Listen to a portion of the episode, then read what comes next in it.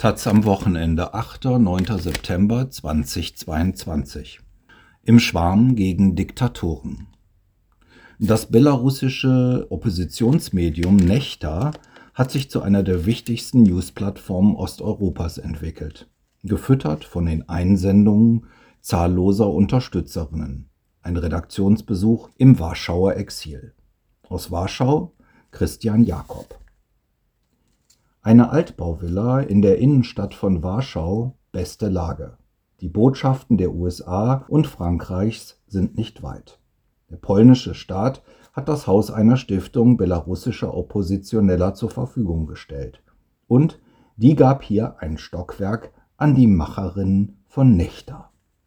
Seit Russland den Krieg gegen die Ukraine begann, ist das einstige Oppositionsnachrichtenprojekt aus Belarus eine der wichtigsten Newsplattformen in Osteuropa geworden. The largest Eastern European media to let the world know ist ihr Slogan. Aus Sorge vor Angriffen aus Russland oder Belarus hielten die Macher sich seither bedeckt. Das Interview mit der Taz ist das erste seit Kriegsbeginn. Drei junge Leute, alle Anfang 20, öffnen die Tür. Sie begrüßen einen freundlich als komme man zur Vorstellungsgespräch in einer WG. Einer von ihnen ist Stepan Putilo, Nechta-Gründer, Chefredakteur und einer der wichtigsten belarussischen Dissidenten. Auf den Tag genau sieben Jahre ist es an diesem Mittwoch her, dass Putilo Nechta als YouTube-Kanal gegründet wurde. Das erste Video, das er damals hochlud, war ein Clip namens Es gibt keine Wahl. Es ging um die Präsidentschaftswahl in Belarus 2015, bei der wie immer von vornherein klar war, dass Lukaschenko sich zum Sieger erklären würde. An den Wänden der Nächterräume hängen Guy Fawkes Masken, die Hacker und das Anonymous-Kollektiv sie gern verwenden. Potilo bittet in die Küche. Ein schneeweißer Hund liegt unter dem Tisch. Nächter hat keine eigene Webseite, die gesperrt, gehackt oder abgestellt werden könnte. Es verbreitet seine Inhalte über soziale Medien.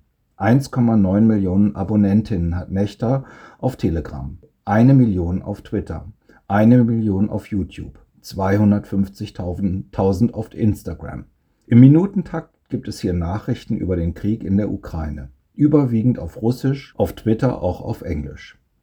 Über kaum einen Kanal werden Videos, Bilder, Newshäppchen über den Krieg der Ukraine schneller weitergeleitet und kommen in dichterer Folge als bei Nächter. Es ist vor allem Telegram, durch das Nächter bis heute trotz aller Medienkontrolle in Belarus und Russland zugänglich ist. Und es gebe sehr viele Zuschauer in Russland, sagt Putilo. Der enormen Reichweite stehen begrenzte Mittel gegenüber. Neben Freiwilligen gäbe es rund zehn bezahlte Stellen, sagt Putilo. Die belarussische Staatspropaganda hat nicht glauben können, dass es technisch möglich ist, dass so ein kleines Team so viel schafft. Sie habe deshalb verbreitet, dass Nächter in Wahrheit ein Zentrum für psychologische Einflussnahme sei. Finanziert werden die Mitarbeiterinnen im Wesentlichen mit Werbung auf YouTube. Ein Redaktionsnetzwerk mit Korrespondenten und Faktcheckern gab, ist so unfinanzierbar. Was hilft, ist der Schwarm.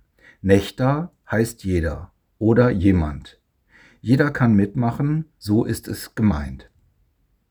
Unsere Follower schicken uns die Nachrichten, sagt Putilo. Die schiere Menge würde die Nächtermacher selbst überfordern. Immer zwei Mitarbeiterinnen sind pro Schicht für jede Social-Media-Plattform zuständig. Teils kommen 200 Nachrichten pro Minute, 50 bis 70 Videos pro Stunde, sagt Potilo. Die Redaktion entscheidet, was interessant und was relevant ist, sagt er. Potilo 24 ist Sohn eines belarussischen Fernsehjournalisten, der heute im Exil in Polen lebt. Er studierte Film- und Fernsehproduktion in Katowice und sendete vor allem auf seinem eigenen Kanal Nächter. Sein 2017 auf YouTube veröffentlichtes Nächter-Video über die Todesstrafe in Belarus sahen über 5,5 Millionen Menschen. 2019 folgte der Dokumentarfilm Lukaschenko, ein Strafregister. Es gab ein Strafverfahren wegen Beleidigung des Präsidenten. Seitdem reist Putilo nicht mehr nach Belarus.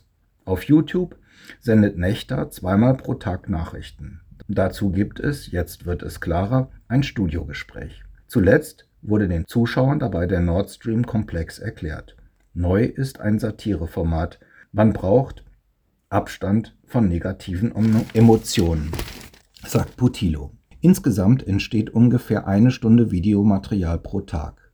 Der Sound lässt dabei nie Zweifel, auf welcher Seite man steht. Einer der Nächtermacher sagte einst mit Blick auf Belarus, er sehe sich nur verantwortlich im Hinblick darauf, ob es die Menschen zum Sieg führt oder das Ende der Diktatur bringt. Was ist Nächter? Putilo überlegt. Wir sind ein unabhängiges Medium, sagt er dann. Unabhängig von was? unabhängig davon, ob es positiv oder negativ ist. Wir berichten, wenn es wichtig ist. Ein politisches Projekt, liberal und antiautoritär, dem man verpflichtet sei, das gebe es nicht. Sieht er keinen Unterschied zu konventionellen Medien? Bei normalen Medien sind Journalisten vor Ort. Bei uns kommen die Meldungen von einer unbegrenzten Zahl von Menschen. Jeder kann hier Journalist sein. Ein volksnaher Kanal sei das. Bürgerjournalismus. Kämpft dieser Bürgerjournalismus mit in diesem Krieg? Wir kämpfen, indem wir gegen russische Desinformation kämpfen. Und ja, natürlich wollte Nechter ebenso zum Sieg der Ukraine beitragen wie zum Sieg der Opposition in Belarus. Es ist für uns sehr wichtig, dass die Ukraine siegt. Davon hängt das Schicksal von Belarus ab, sagt Putilo. Nechters Reichweite explodierte während der Proteste nach der Präsidentschaftswahl in Belarus 2020. Nach dem offenkundig manipulierten Wahlgang musste die Oppositionskandidatin Svetlana Tichanowskaja nach Litauen fliehen.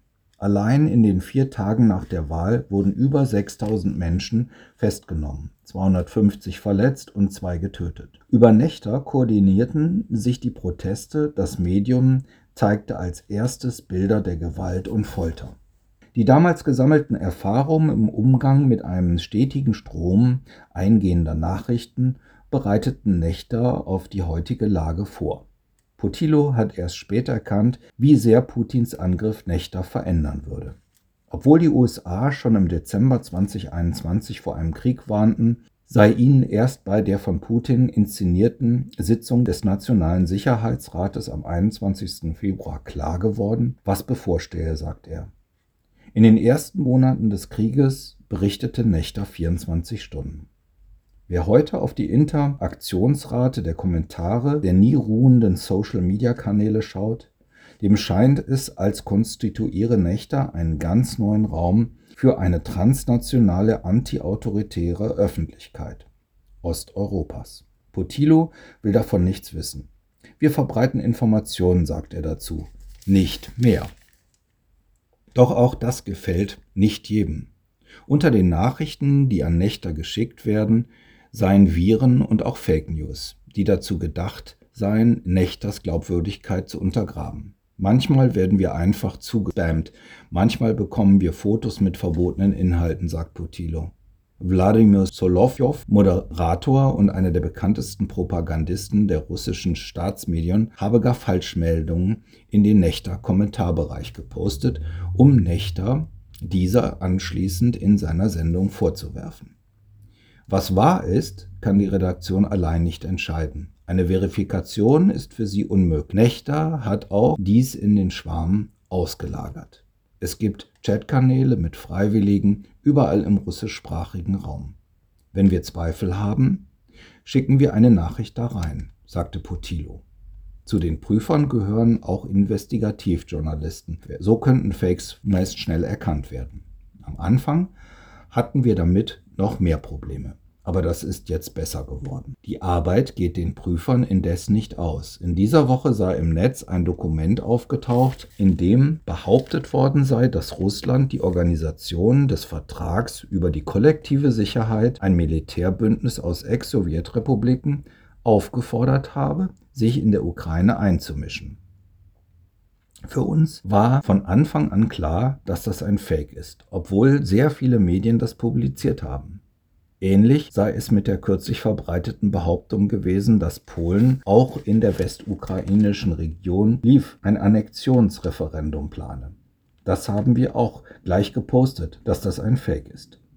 Russland verbreite sehr häufig Falschmeldungen. Viele fallen darauf rein, sagt Putilo. Doch bei Fake News bleibt es nicht. Wir bekommen sehr viele Morddrohungen von russischen Accounts, die ankündigen, dass sie die Redaktion in die Luft sprengen oder Leute, die mit uns arbeiten, vergiften, sagt eine Mitarbeiterin. Ein Stück weit habe sie sich an die Gefahr gewöhnt. Doch ganz vermag man das nie. 2020 sind wir zur Polizei gegangen, sagt Putilo. Die habe die Sorgen ernst genommen. Seitdem steht ein Polizist vor dem Haus. Kameras überwachen den Eingangsbereich. Dass das Gebäude mitten im gut besuchten Botschaftsviertel stehe, gehe zusätzlich das Gefühl von Sicherheit. Mehr nicht. Wir wissen, dass der Geheimdienst weiß, wo unsere Räumlichkeiten sind, sagt Putilo. Doch wer genau sich wann hier aufhalte, das versuche man so weit wie möglich zu verschleiern. Du weißt ja wahrscheinlich, was mit Roman Protasevich passiert ist, sagt Putilo. Protasevich hatte sich 2020, damals 25 Jahre alt, Nächter angeschlossen. Putilo machte ihn zum Chefredakteur. Protasevich blieb allerdings nur kurz. Als Journalisten trennten sich ihre Wege. Als politisch Verfolgte teilen sie weiter ihr Schicksal. Am 5. November 2020 wurde Protasevich und Putilo wegen der Organisation von Massenunruhen und diverser anderer Tatbestände angeklagt. Protasevich kam auf eine KGB-Terrorliste und floh in die litauische Hauptstadt Vilnius. Putilo blieb in Warschau. Am 23. Mai 2021 flog Protasevich mit, mit seiner Freundin Sofia Sapega mit dem Ryanair-Flug 4978 von Athen nach Vilnius. Als das Flugzeug über Belarus war, leitete die Regierung das Flugzeug wegen einer möglichen Bombe an Bord nach Minsk um, eskortiert von einer MiG-29. Putilo erfuhr Warschau davon. Ich dachte erst, das ist ein Witz, sagte er. Wir hatten darüber gesprochen, dass es wichtig ist, nicht über Belarus zu fliegen. Aber Protasevich habe sich nicht daran gehalten. Er und seine Freundin kamen ins Gefängnis. Danach in Hausarrest im Januar 2022 wurde bekannt, dass der belarussische Geheimdienst Protasevich zusammen mit Stepan Putzila und anderen Dissidenten eine Verschwörung zur Machtergreifung extremistischer Formation und Hochverrat vorwirft. Putilo in Polen sicher, jedenfalls vor der Auslieferung, die Belarus im November 2020 beantragt hat, Anfang 2022 erklärte das Warschauer Bezirksgericht diese für unzulässig. Belarus verlange die Auslieferung eines völlig unschuldigen Bürgers, nur weil er andere Ansichten hat als ein psychopathischer Diktator, sagte der Richter. Auch gegen ihn leitet der Generalstaatsanwalt in Minsk daraufhin ein Strafverfahren ein. Stellen Sie Nächter ein, wenn Lukaschenko gestürzt ist? Nein, sagt Putilo, es ist eine sehr bekannte Marke. Wir haben auf jeden Fall vor, das weiterzuentwickeln.